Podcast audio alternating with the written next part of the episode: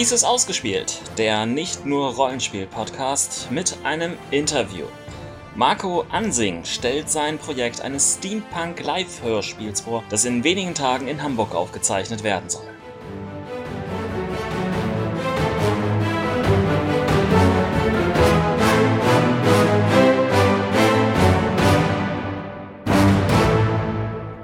Im Studio ist heute nur Ron. Moin, ähm, aber ich bin nicht ganz alleine, denn per Skype ist mir Marco Ansing zugeschaltet. Äh, hallo Marco. Moin, moin zusammen. Marco veranstaltet mit einigen anderen am 10. August, also wenn ihr das jetzt hier hört, in knapp einer Woche, eine Steampunk Live-Hörspielaufnahme in Hamburg. Marco ist darüber hinaus auch erfahrener Rollenspieler und hat auch bereits auf verschiedenen Workshops im Nordcon über Rollenspieltheorie-Aspekte referiert. Aber in diesem recht spontan entstandenen Interview soll es vor allen Dingen um sein Hörspiel gehen. Ähm, aber erstmal, Marco, äh, was fehlt so bei der Vorstellung dieser deiner Person noch? Was würdest du da gerne noch hinzufügen? ja, dass ich vor allem Autor bin. Also äh, jetzt hast du es ja gesagt im Bereich Hörspiel, aber vor allem auch im Bereich äh, Kurzgeschichten. Es ist nicht nur Steampunk, ähm, es ist tatsächlich äh, viel im Bereich Humor. Das ist so, das ist Marco Ansing. okay, Steampunk. Ihr, ihr wollt ein Hörspiel aufnehmen, das im Steampunk-Genre angesiedelt ist. Wenn jemand nicht weiß, was Steampunk ist, wie würdest du ihm das erklären? Ja, Steampunk ist die Zeit des 19. Jahrhunderts, etwa so Jules Verne, und es ist quasi Science Fiction im 19. Jahrhundert. Ähm, Jules Verne hat sich ja ganz viele verschiedene Sachen ausgedacht, ähm, die zu der Zeit tatsächlich als sehr, sehr verrückt klangen, seien es jetzt U-Boote, Reisen zum Mond oder zum Mittelpunkt der Erde. Und ein Teil dieser, äh, ja, Science-Fiction-Dinge ist in der Zwischenzeit Wirklichkeit geworden. Wir können zum Mond reisen, wir haben U-Boote und wir können schon relativ tief runter in die Erde. Und genau das ist äh, quasi die Zeit. Äh, und bei Steampunk geht man meistens noch einen weiteren Schritt und sagt, äh, was wäre wenn? Also wenn in der Geschichte irgendwas anderes gewesen wäre, es niemals ähm, Elektrizität oder ja einen Benzinmotor gegeben hätte und alles auf Dampf basiert. Und da verschiebt man ein bisschen das Historische und kommt dann quasi in eine Steampunk-Welt. Meistens sehr viktorianisch angehaucht. Jedes Gerät ist noch sehr schick dargestellt durch äh, ja Ornamente und dergleichen und alles so in der Zeit um mit Messing und äh, Holz, sehr individuell. Und was fasziniert dich so besonders an diesem Genre oder wie bist du dazu gekommen? Also mich persönlich haben früher immer schon die Geschichten aus dem 19. oder Anfang des 20. Jahrhunderts gereizt. Also ich habe unheimlich gerne Dracula gelesen. Mhm. Ich habe Frankenstein äh, verschlungen und äh, ich habe Jules Verne wie blöde gelesen. Also das war, das war tolle Bücher und tolle Geschichten, Abenteuergeschichten. Äh, aber für mich ist es mehr als das. Es ist halt eine Zeit, ähm, das vergisst man immer ganz gern mit großen sozialen Problemen. Ähm, ich nehme immer gern das Beispiel Frauenrechte, aber ähm, der Ausländerhass beziehungsweise ich sage mal Rassismus im Allgemeinen. Ähm, Verschleppung, Verschleppung und äh, ja, das ist eine Zeit, wo man halt sich unheimlich gut bedienen kann, um Material zu finden für Geschichten und es gibt tatsächlich auch relativ viele Parallelen zu unserer Zeit. Ja, und so kam ich dann halt darauf und äh, dadurch wurde das Thema halt ein bisschen gewählt. Und ich schreibe relativ viel in diesem äh, Genre, äh, weil es ja, weil man sich da ziemlich austoben kann und es ist nicht gleich Science Fiction oder klassische Fantasy. Es ist ein bisschen was anderes ich habe ja ein bisschen mich vorbereitet, ich tue ja manchmal auch sowas, und habe auf deiner Homepage gesehen, dass du bereits viele literarische Veröffentlichungen gemacht hast, also in ganz unterschiedlichen Genres, Fantasy, ja. Horror, Humor, Kinderliteratur, Krimi, Sci-Fi. Ja. Aber es ist da nur ein einziges Werk drauf abgebildet, ähm, das ich wirklich sagen würde, ja, das ist wahrscheinlich eine Steampunk-Geschichte. Und noch dazu steht das relativ verloren unter diesem Meta-Bereich Fantastik. Ist es also eher eine neue Leidenschaft bei dir oder warum hast du dich eher den anderen Genres bisher gewidmet? Ja, es ist eine, eine sehr witzige Frage, weil äh, tatsächlich heute äh, ein weiteres Buch dazu gekommen ist, was jetzt äh, auf der Seite in nächster Zeit äh, veröffentlicht wird. Und ich wurde jetzt in zwei weitere Anthologien eingeladen, wo ich auch noch Steampunk schreiben werde. Aber du hast recht, mhm. ähm, tatsächlich sind da Insgesamt habe ich, äh, ich habe noch ein paar Comics, die noch gerade in Arbeit sind. Das sind, lass es mal rund zehn Geschichten sein. Von denen jetzt aber im kleinen Bereich äh, tatsächlich nur eine veröffentlicht ist, weil den Rest halte ich tatsächlich zurück. Die sind gerade noch in Arbeit. Einmal, wie gesagt, als Comic. Andere tatsächlich viel im Hörspielbereich. Mhm. Ähm, und äh, die letzten sind jetzt veröffentlicht auf der neuen CD von der Band Drachenflug. Da ist eine Kurzgeschichte von mir in deren äh, Cover, also quasi im Booklet. Und das ganze Album ist mit einem Hörspiel garniert. Das heißt also, nach jedem Track kommt eine kleine Geschichte, die quasi die Crew der Drachenflieger da, also die Drachenflieger da nochmal beschreibt. Die erleben da so ein kleines Abenteuer. Und äh, wer sagt, oh Gott, ich mag keine Hörspiele, wenn ich Musik höre, kann natürlich weiter äh, den Track weiter schnipsen oder halt sich das anhören. Und das war halt mhm. damals so ein Projekt. Und das sind die Projekte, in denen ich jetzt gerade sehr stark involviert bin. Es kam alles ein bisschen, ja, ist tatsächlich gar nicht so lange her. 2012 war ich das erste Mal auf dem ETA-Zirkus. Das ist ein Steampunk-Festival hier in Hamburg, mhm. beziehungsweise in Hamburg-Stade. Das ist eigentlich schon Niedersachsen. Und äh, mhm. da bin ich da mehr oder minder reingerutscht und wurde dann halt immer wieder gefragt, hier, kannst du auch mal was in dem Bereich schreiben oder kannst du mal dies oder das machen? Und dann habe ich angefangen, Geschichten dort zu lesen und äh, äh, habe jetzt auch einige inszenierte Lesungen hinter mir, inszenierte Lesungen. Das heißt also, es kommen noch Geräusche dazu, es ist noch ein weiterer Schauspieler oder Schauspielerin dabei und Musik. Und da benutze ich dann halt Steampunk. Und die weitere Geschichte, die auf meiner Seite ist, die du wahrscheinlich nicht so schnell gefunden hast, ist äh, die Gedankenmaschine. Das mhm. ist auch eine Steampunk-Geschichte. Das andere, was du wahrscheinlich gefunden hast, ist der Automatenimbiss. Genau. Das ist die bekannteste, genau. Ja. Ja. Okay, äh, du hast ja schon erwähnt Hörspiele. Und es geht ja jetzt hier auch darum, dass ihr ein Hörspiel machen wollt. Lass uns das mal ein bisschen spielerisch angehen. Kennst du Elevator Pitches? Nein. also ein Elevator Pitch, dabei geht es darum, dass du in einer Zeit, die man gewöhnlicherweise gemeinsam halt hat, während man einen Aufzug benutzt. Ja. Das kommt so ein bisschen aus der Business-Schiene, äh, wenn man mal die Möglichkeit hat, neben dem CEO zu stehen. Du hast nur die Zeit, die der Aufzug von, von unten nach oben braucht, also knapp 30 Sekunden, jemanden schnell dein Konzept vorzustellen und anzufixen. Ich stelle jetzt hier einfach mal 30 Sekunden auf die Uhr. Die hast du jetzt, um unsere Hörer anzufixen und von deinem Konzept eines Steampunk-Hörspiels zu überzeugen. Also die Zeit läuft ab jetzt. Es ist ein Steampunk-Live-Hörspiel. Das heißt, auf der Bühne stehen mehrere Schauspieler, sprechen ihre Skripte. Man könnte jetzt ganz einfach die Augen schließen und dann gewöhnliches Hörspiel vermuten, aber das ist es nicht. Auf der Bühne sind auch Geräuschemacher, die quasi mit Schuhen herumklappern und mit äh, ja allerlei Geräten Geräusche machen. Dabei sind alle Schauspieler in Klamotte und äh, bewegen sich auch entsprechend des Genres. Und zum Schluss gibt es natürlich immer wieder Musik im Hintergrund, im Vordergrund. Wir haben sogar extra Songtexte geschrieben, die wir performen. Und stopp. Trotzdem lass ein, zwei Nachfragen stellen zum Hörspiel. Aber natürlich. Basiert das auf einem bereits veröffentlichten Romanstoff oder ist das alles frisch aus der eigenen äh, dampfbetriebenen Schreibmaschine? Ähm, das ist eine Geschichte, die Christina Lohfeld und ich zusammen geschrieben haben. Mhm. Und zwar haben wir uns letztes Jahr um den Dezember herum hingesetzt und haben gesagt, wir möchten ein Live-Hörspiel machen. Wir wollten mhm. unbedingt was auf die Bühne bringen. Ich habe relativ viele Hörspiele jetzt schon geschrieben und gemacht und haben gesagt, ich möchte mal was äh, anderes bringen. Und deswegen haben wir gesagt, wir machen was auf der Bühne und wir haben den Schritt des Live-Hörspiels gewählt, weil wir uns da beide sehr viel besser mit auskannten, mit Hörspielen. Und wir wollten mal ein bisschen was anderes haben als ein klassisches Bühnenstück. Und äh, ja, und dann haben wir uns für Steampunk entschieden. Ähm, wie das halt so passiert, man sitzt zusammen in einem Café und überlegt dann, wie geht die Geschichte los? Äh, was wollen wir in der Geschichte alles drin haben? Man macht ein irres Brainstorming. Man sagt, oh, ich habe ja Lust, so ein bisschen Mystery drin zu haben. Ja, aber ich möchte gerne noch ein bisschen Humor dazu. Ja, soll es eigentlich spuken? Ah, ich weiß nicht so recht. Äh, aber vielleicht äh, eine Parallele zu unserer Zeit. Und ähm, ja, das hat äh, ganz gut geklappt. Und dann haben wir uns hingesetzt, haben die Figuren geschrieben und dann haben wir die, die Geschichte geschrieben. Und äh, ja, so ist, ist, das, äh, ist das Skript entstanden. Ihr nehmt das ganze ja in Hamburg auf. Hat das eigentlich denn das Hörspiel auch irgendwas mit der Hansestadt zu tun? Tatsächlich beginnt die Geschichte in Hamburg. Nicht?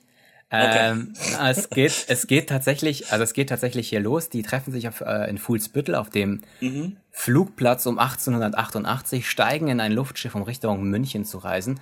Und mhm. ähm, es hat sich etwas entwickelt. Eigentlich war damals unser ähm, Hermann Kühn, das ist äh, ein Reporter, der ist vom renommierten Hanseboden. Mhm. Und das ist eine, ja, quasi eine reißerische Zeitung, die äh, investigativ vorgeht. Und äh, diese Figur ist dann halt auch immer sehr, sehr neugierig. Und der hat eigentlich am Anfang einen Hamburger Slang gehabt. Äh, das hat sich aber unterwegs tatsächlich verändert.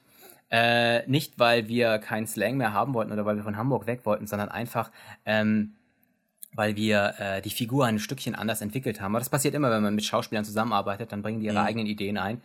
Ähm, aber sonst hat es so gesehen nicht so viel mit Hamburg zu tun. Wer genau hinhört, wird immer mal wieder Hamburger Firmen hören aus der, aus der Geschichte.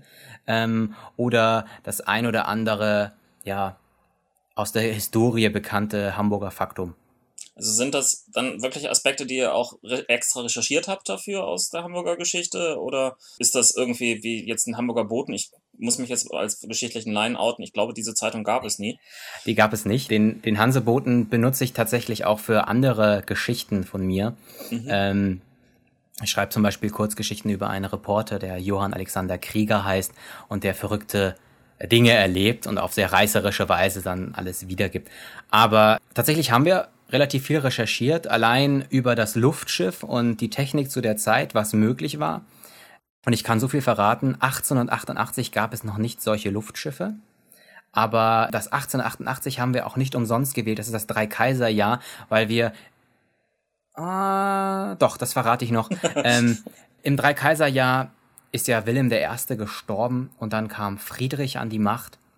Und der ist ja dann kurz an, an Lungenkrebs äh, verschieden und danach war ja Wilhelm II. da. Und in, äh, in diesem Universum geht es ein bisschen darum, was wäre, wenn Friedrich weiter an der Macht geblieben wäre. So. Also eine Alternativgeschichte. Genau, richtig. Mhm. Ähm, ja.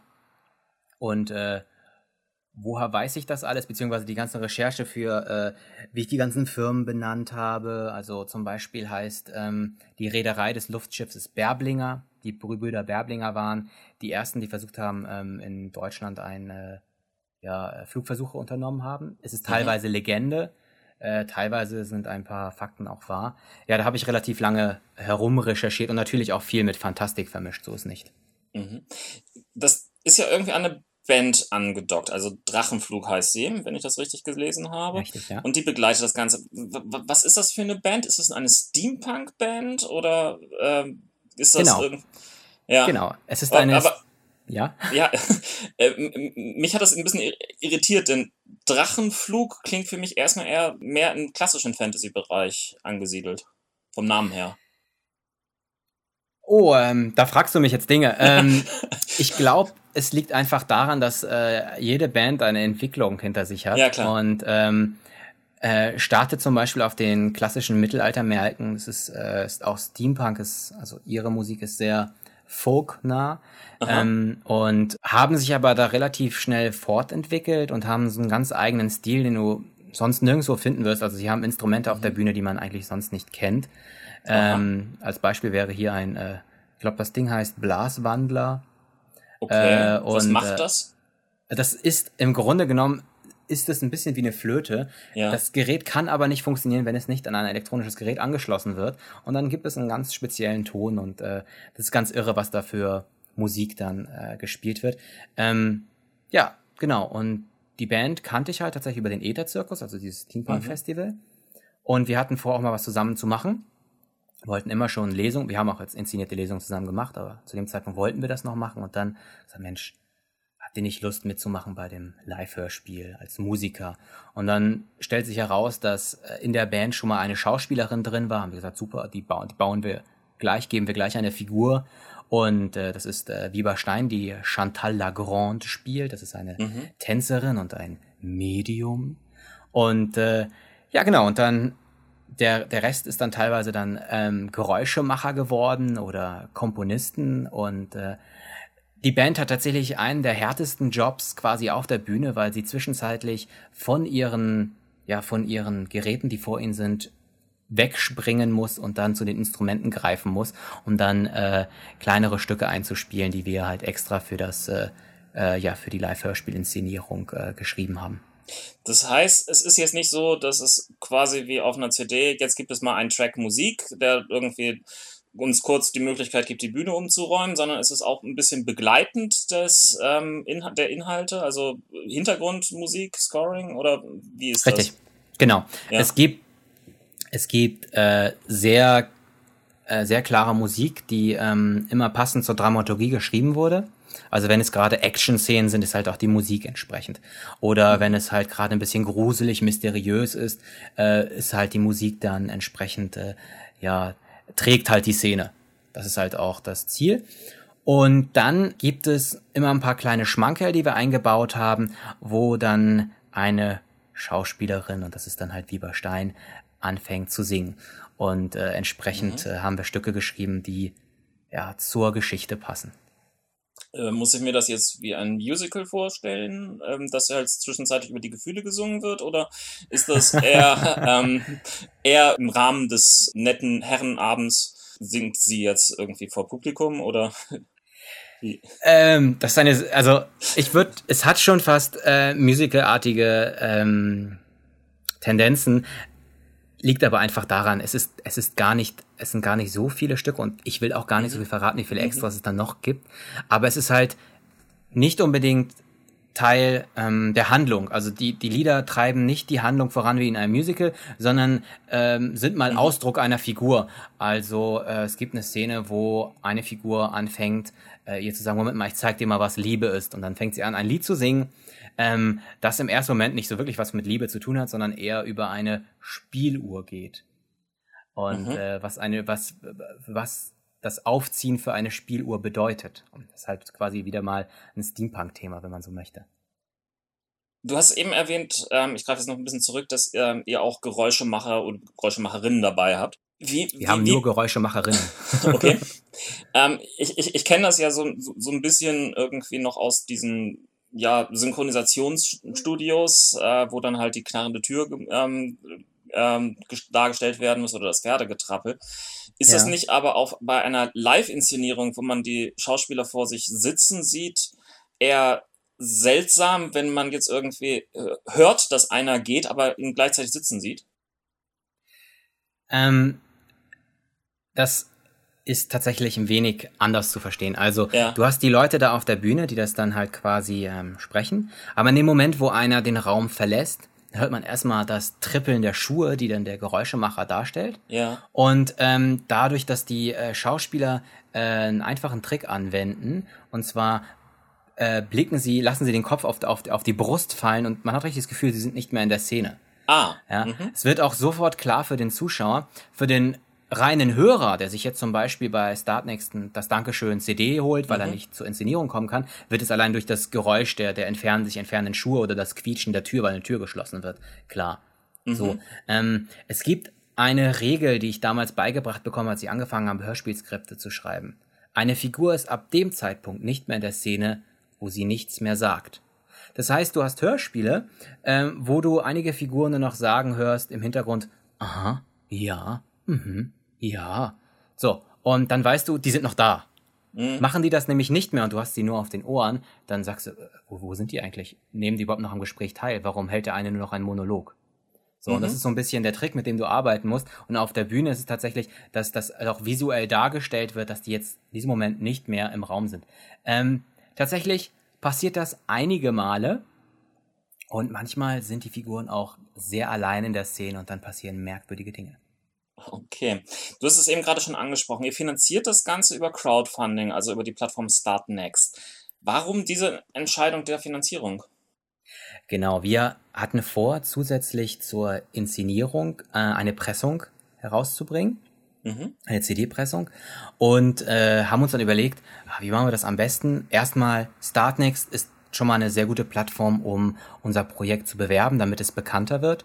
Und zweitens wäre es ganz gut, dass wir diese ganze Inszenierung überhaupt finanzieren können, weil ähm, die Miete eines Theaters ist nicht gerade günstig. Mhm. Dazu kommen natürlich noch Gagen, äh, Geräte und Requisiten, die gekauft werden müssen. Gerade weil wir ein Live-Hörspiel machen und was auf der Bühne machen, haben wir relativ viele Requisiten, haben äh, Verkleidung und ähm, zusätzlich ähm, wollen wir halt noch diese Pressung haben, um den Leuten, die nicht kommen können, die Möglichkeit zu geben, eine CD zu bekommen. Beziehungsweise mhm. es gibt auch einige Leute, die wollen Eintritt und CD oder die wollen das, äh, die Gentleman beziehungsweise Gentlewoman Edition. Das heißt, da drin äh, sind zusätzlich noch zum Beispiel ein Comic über eine der Figuren, die quasi so ein bisschen die Hintergrundgeschichte dieser Figur erzählt. Mhm. Ganz witzig fanden. Ja, und dadurch haben wir das uns dann für Startnext entschieden. Ihr habt ja knapp 4000 Euro als Ziel angesetzt. Bleibt ihr irgendwie auf der Raummiete sitzen, wenn ihr die 4000 Euro nicht erreicht? Wird es trotzdem stattfinden? Wird es ausfallen? Oder wie habt ihr das geplant? Oh, das sind äh, Fragen, mit denen ich mich am liebsten noch gar nicht auseinandersetzen möchte. ähm, Ne, ich, also, ihr habt jetzt, glaube ich, ungefähr die Hälfte geschafft, wenn ich das gesehen hatte. Also beim Aufnahmezeitpunkt 25.07. Genau. genau. Ähm, also, das Ziel ist es, äh, das Geld zusammenzubekommen, um das alles finanzieren zu können. Mhm. Ähm, vor allem wollen wir, wollen wir schauen, wie viel Interesse da es auch noch zusätzlich ist.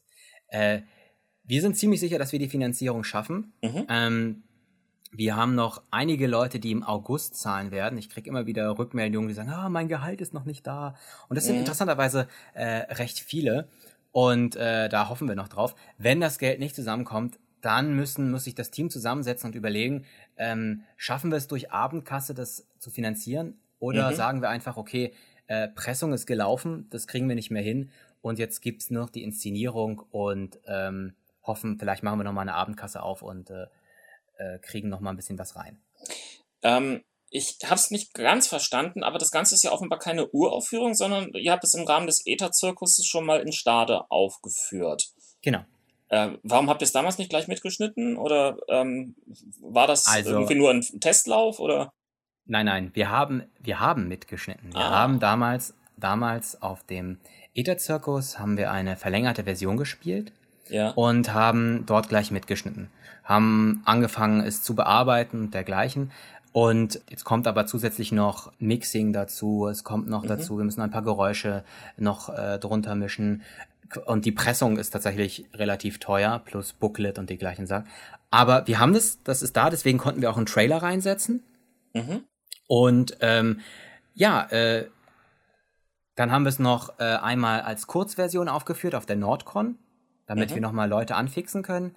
Ähm, haben viele, viele, viele Szenen rausgelassen, die auch viel über die einzelnen Figuren noch erzählen und erklären. Und haben einige Extras rausgelassen, die auch auf dem Ether-Zirkus natürlich nicht gelaufen sind, die jetzt natürlich bei der Hauptaufführung dann dabei sein sollen. Es genau. ist also quasi euer Director's Cut. Wenn du so möchtest.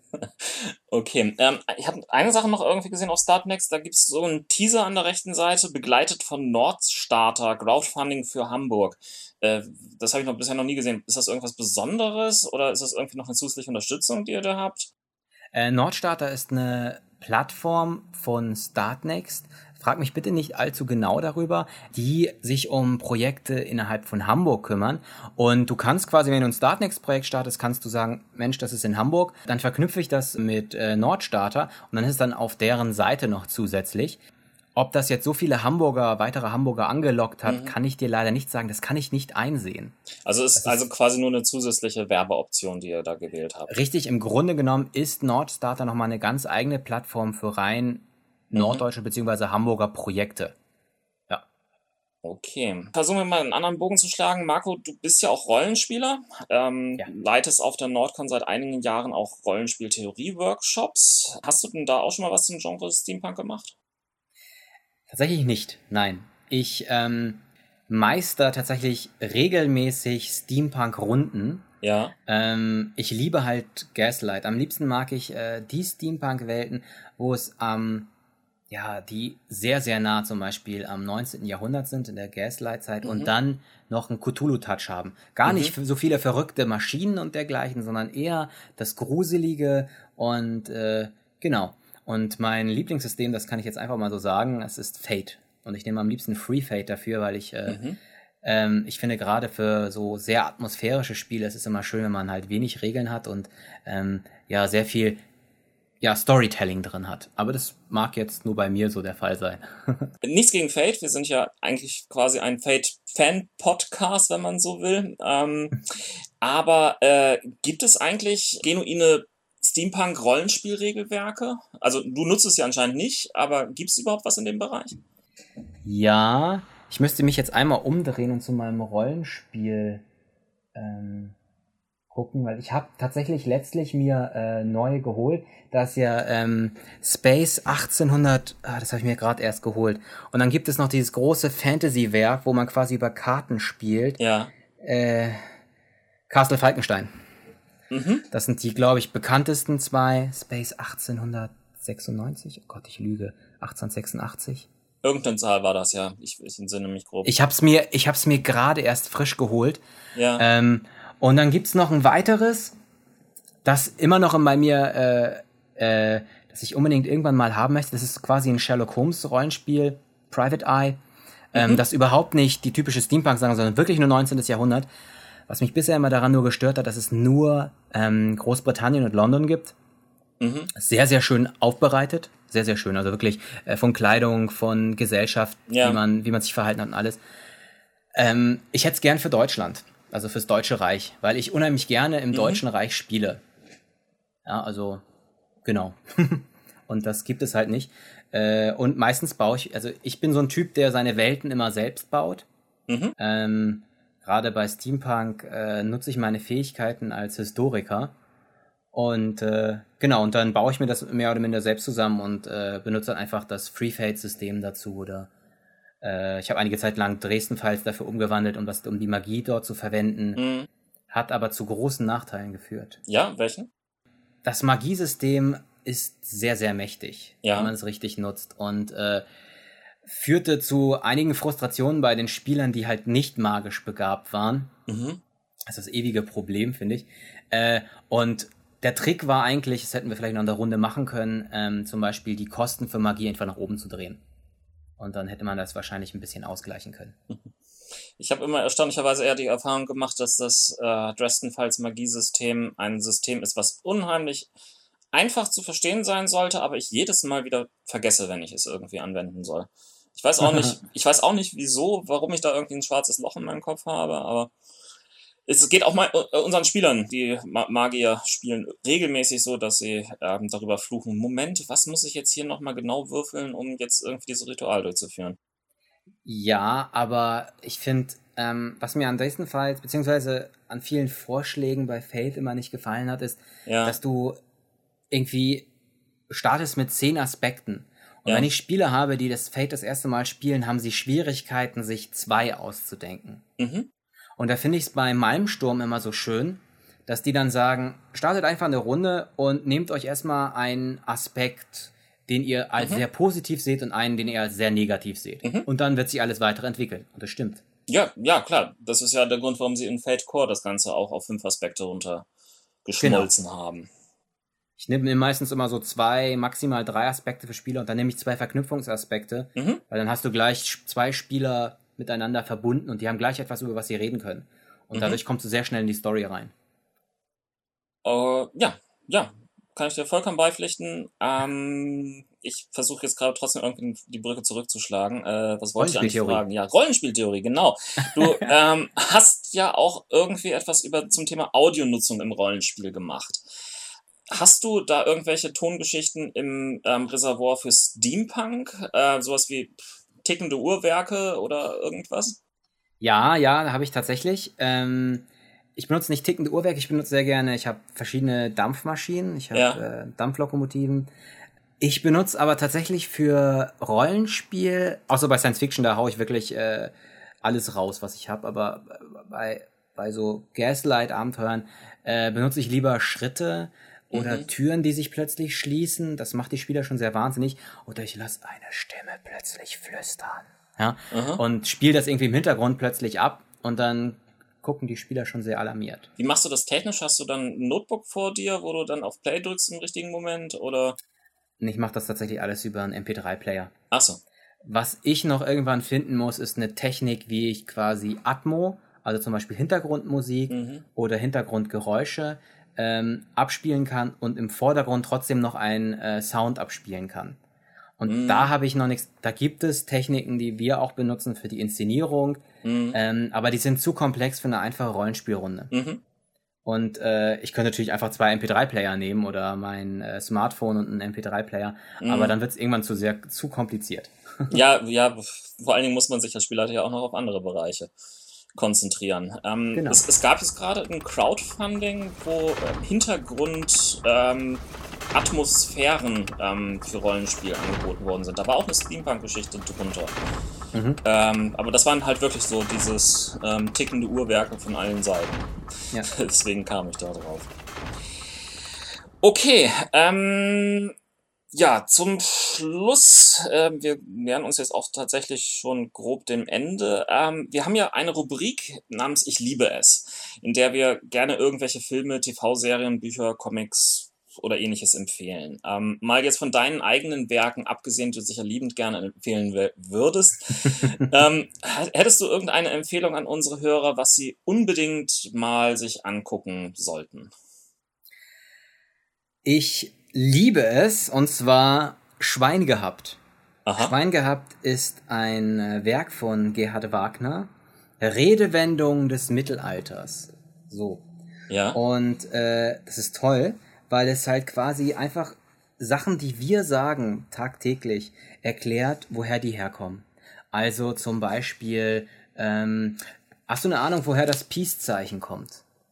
Äh, ich, ich meinte, ich hätte mal gehört, dass es eine Abwandlung des Mercedes-Zeichens wäre gegen den Kapitalismus oder so etwas. Interessant, interessant. Ich habe gehört, nach diesem Buch, äh, dass es entstanden ist im Hundertjährigen Krieg, als die Bogenschützen ähm, einmarschiert sind in eine Stadt, nachdem sie erobert worden ist, ja. hoben sie die Finger zum Gruß und zeigten mit diesen beiden Fingern, wie sie die Stadt erobert haben, weil das sind die Finger, die sie benutzt haben, um einen Bogen zu spannen. Ei. Okay. Ja? Oder anderes, äh, da kannst du wunderbar klugscheißen, nachdem er das Buch gelesen hat. ähm, es sollte nicht in meine Hände für deswegen fallen, ja.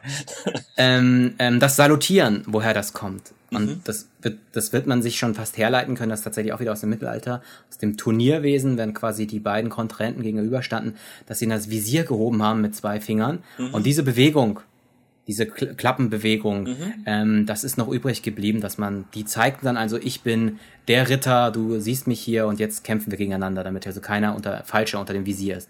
Und diese Bewegung ist tatsächlich noch geblieben. Ja, dass man seinem Herrn auch gegenüber, also zum Beispiel den Anwesenden, machen wir es mal Fantasy-mäßig, zwei Ritter kämpfen und äh, blicken dann noch einmal zum König und klappen das Visier auf. Und diese Bewegung ist geblieben gegenüber dann halt dem äh, höheren Offizieren. Okay, ja, das macht irgendwo Sinn. Stimmt. Genau, und dieses Buch ist, ist einfach super. Es ist äh, quasi für, ähm, für Leute, die gern ein bisschen rumklug scheißern wie mich, äh, gemacht.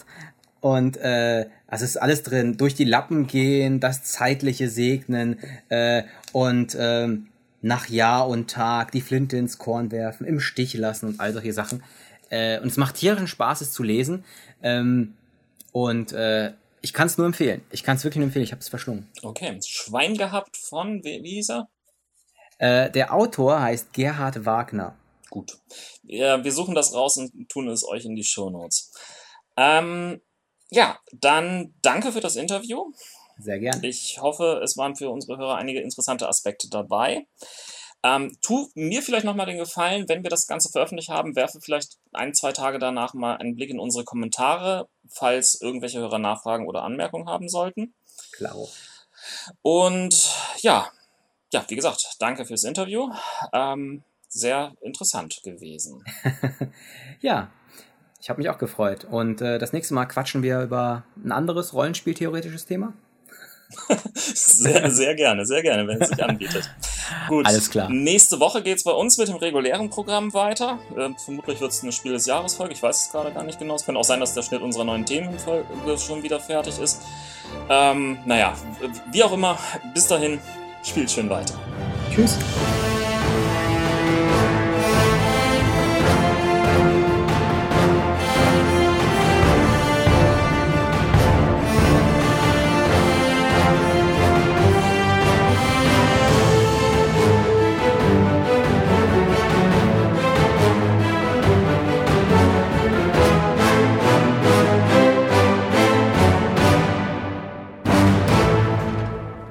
Ein Nachtrag. Die in der Sendung erwähnte und kurz angespielte Rollenspiel-Hintergrundmusik ist von Wes Otis, der sie über Kickstarter finanzierte. Mittlerweile gibt es sie online über platemailgames.com zu bekommen. Wir haben sie hier mit freundlicher Genehmigung verwenden dürfen. Dieser Podcast ist Mitglied bei analogspieler.de, der Portalseite für alle Podcasts rund ums gute alte Spielen.